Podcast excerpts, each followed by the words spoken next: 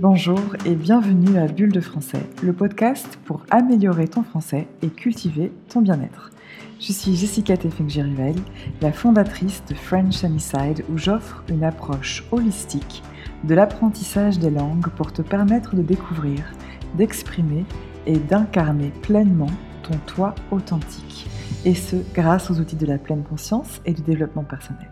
Ce podcast est pour toi pour toi qui apprends le français et qui souhaite plus de bonheur, plus de douceur, plus de bien-être, plus de conscience, de compassion, de lumière et d'amour dans ta vie.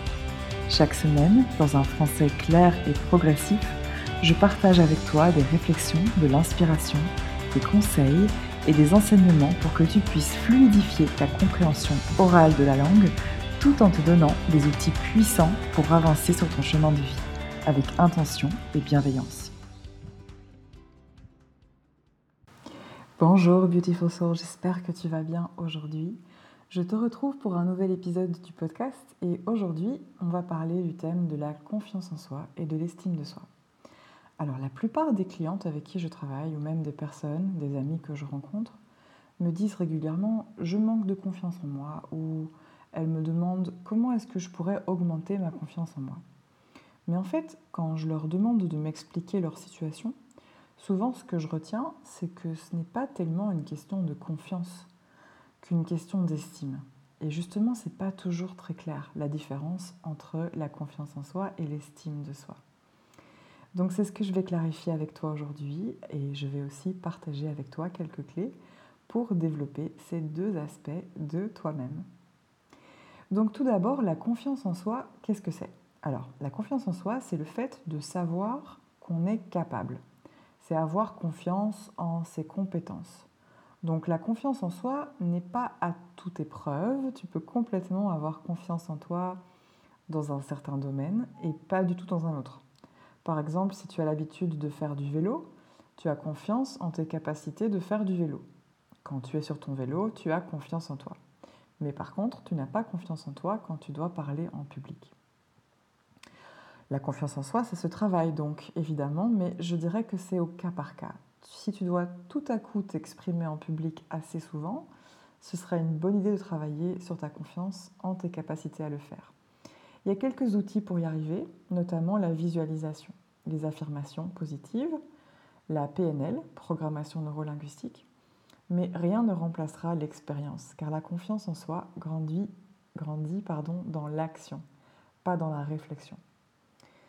Donc, dans le cas de prendre la parole et de parler en public, que ce soit d'ailleurs dans ta langue maternelle ou en français, tu peux utiliser la visualisation, c'est-à-dire que tu vas fermer les yeux et tu vas imaginer que tu es en train de t'exprimer en public avec facilité, fluidité, avec aisance. Tu t'imagines devant un public qui réagit positivement à tes paroles. Tu t'imagines prendre ta place faire quelques blagues, même peut-être. Si tu pratiques cette visualisation plusieurs fois, ça devrait t'aider à gérer ton stress avant l'événement en question. Le deuxième outil dont je t'ai parlé, c'est les affirmations positives. Une affirmation, qu'est-ce que c'est? C'est une phrase affirmative qui va venir directement répondre à une peur. Il faut donc d'abord identifier cette peur pour y répondre par l'affirmation opposée.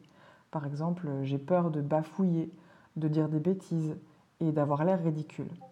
Ça va devenir je m'exprime clairement, de façon articulée et j'inspire les autres. Au plus tu vas répéter cette affirmation et au plus tu vas reprogrammer ton esprit à transformer cette pensée en croyance. Et tes croyances forment évidemment ta réalité. Le troisième outil, c'est la PNL, donc la programmation neuro-linguistique. Une technique de la PNL, c'est l'ancrage, c'est-à-dire associer un mouvement, un geste, à une émotion. Donc tu vas te remémorer, te souvenir d'un moment dans ta vie où tu étais en pleine confiance. Un souvenir positif où tu étais fier de toi. En te rappelant ce souvenir, tu vas faire émerger en toi les mêmes émotions positives et tu vas les associer à un geste, toujours le même à force de répétition, tu vas créer une connexion de plus en plus forte Et au final, tu pourras ressentir les émotions de confiance simplement en utilisant ce geste. Donc par exemple, on va dire, quand j'étais adolescente, j'ai fait beaucoup de théâtre et j'étais euh, bah, très à l'aise sur scène, donc j'avais confiance en moi. Et en plus, j'avais vraiment des émotions très positives euh, par rapport au public qui rigolait de mes blagues et de ma performance. Donc c'est vraiment un souvenir positif pour moi. Donc en me remémorant, en me souvenant de ce souvenir, en me souvenant de ce souvenir, mais tu as compris, en ramenant à ma mémoire ce souvenir, je ramène aussi dans mon corps les émotions que j'ai vécues à l'époque. Donc je sens l'excitation, je sens la joie, je sens la confiance, euh, je me sens ancrée aussi. Et en même temps que je vais euh, me rappeler donc de cet événement, je vais par exemple euh, toucher un objet. Je vais toucher une petite pierre que j'ai toujours sur moi. Et donc je vais associer les émotions de cet événement positif au geste de toucher la pierre. Donc je vais répéter cet exercice plusieurs fois, 10 fois, 20 fois, 30 fois, 50 fois, 200 fois. Et euh, plus tard, je pourrais simplement toucher la pierre pour que automatiquement les émotions positives reviennent. Donc ça, c'est une super technique en fait pour euh, se suggérer à soi-même les émotions de confiance en soi.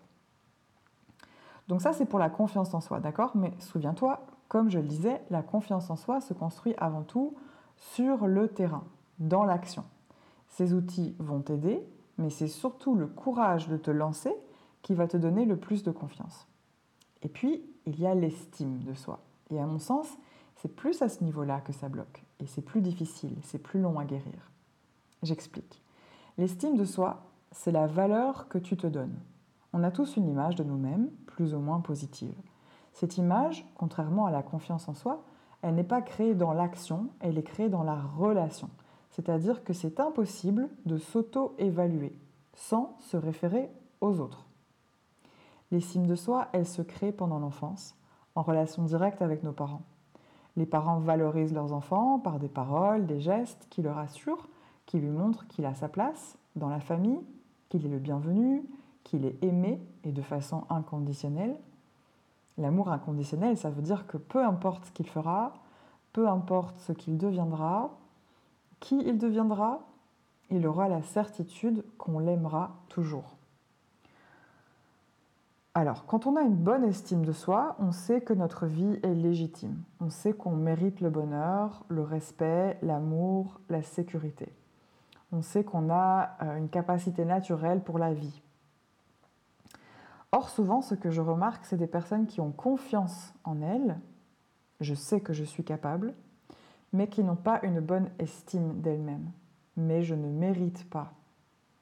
Quand on a une faible estime de soi, on souffre souvent de l'impression d'être un imposteur. On a tendance à se comparer aux autres et à attendre l'approbation aussi, la validation extérieure. On a tendance à essayer de faire plaisir aux autres avant de se faire plaisir à soi-même. On peut trop en faire, prendre toutes les responsabilités ou se rendre indispensable pour être certain de ne pas être rejeté. Parce que si, quand nous étions enfants, nous avons reçu le message ⁇ Je ne veux pas de toi ⁇ on va tout faire pour entendre en tant qu'adulte ⁇ J'ai besoin de toi ⁇ On va donc tout faire pour être indispensable. Alors, si c'est ton cas, pas de panique. Pour augmenter ton estime de toi, eh ben, il va falloir te rebeller. Être un rebelle, une rebelle. Ça veut dire quoi? Ça veut dire remettre en question la considération que tu as reçue de tes parents remettre en question leurs décisions, leur position, réaliser qu'ils n'étaient que des humains, en fait, imparfaits, et que s'ils n'ont pas pu reconnaître ta valeur, ça ne veut pas dire que tu n'en as pas. Donc ce qui serait intéressant aussi, c'est un travail sur l'enfant intérieur. Ça te fera sûrement beaucoup de bien. Et donc voici un petit exercice pour toi pour commencer aujourd'hui. Essaye de retrouver une photo de toi quand tu étais enfant. Et puis quand tu l'auras trouvée, tu vas regarder cette photo et tu vas laisser les émotions monter dans ton corps.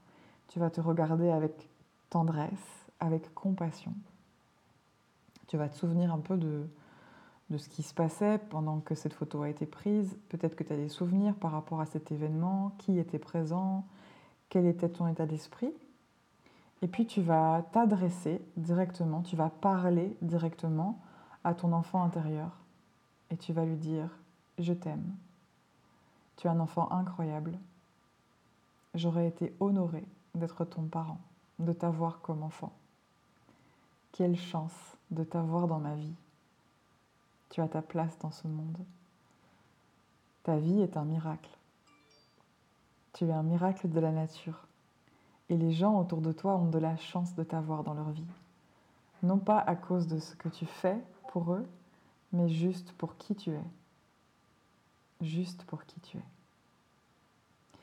Si tu veux aller plus loin sur ce sujet, j'ai créé un journal anti-PDF sur le concept de l'estime et de la confiance en soi, avec des textes, des audios, des affirmations, méditations guidées, des exercices de réflexion, le tout en français progressif, spécialement pour ceux dont le niveau est entre le niveau à peu près intermédiaire et avancé.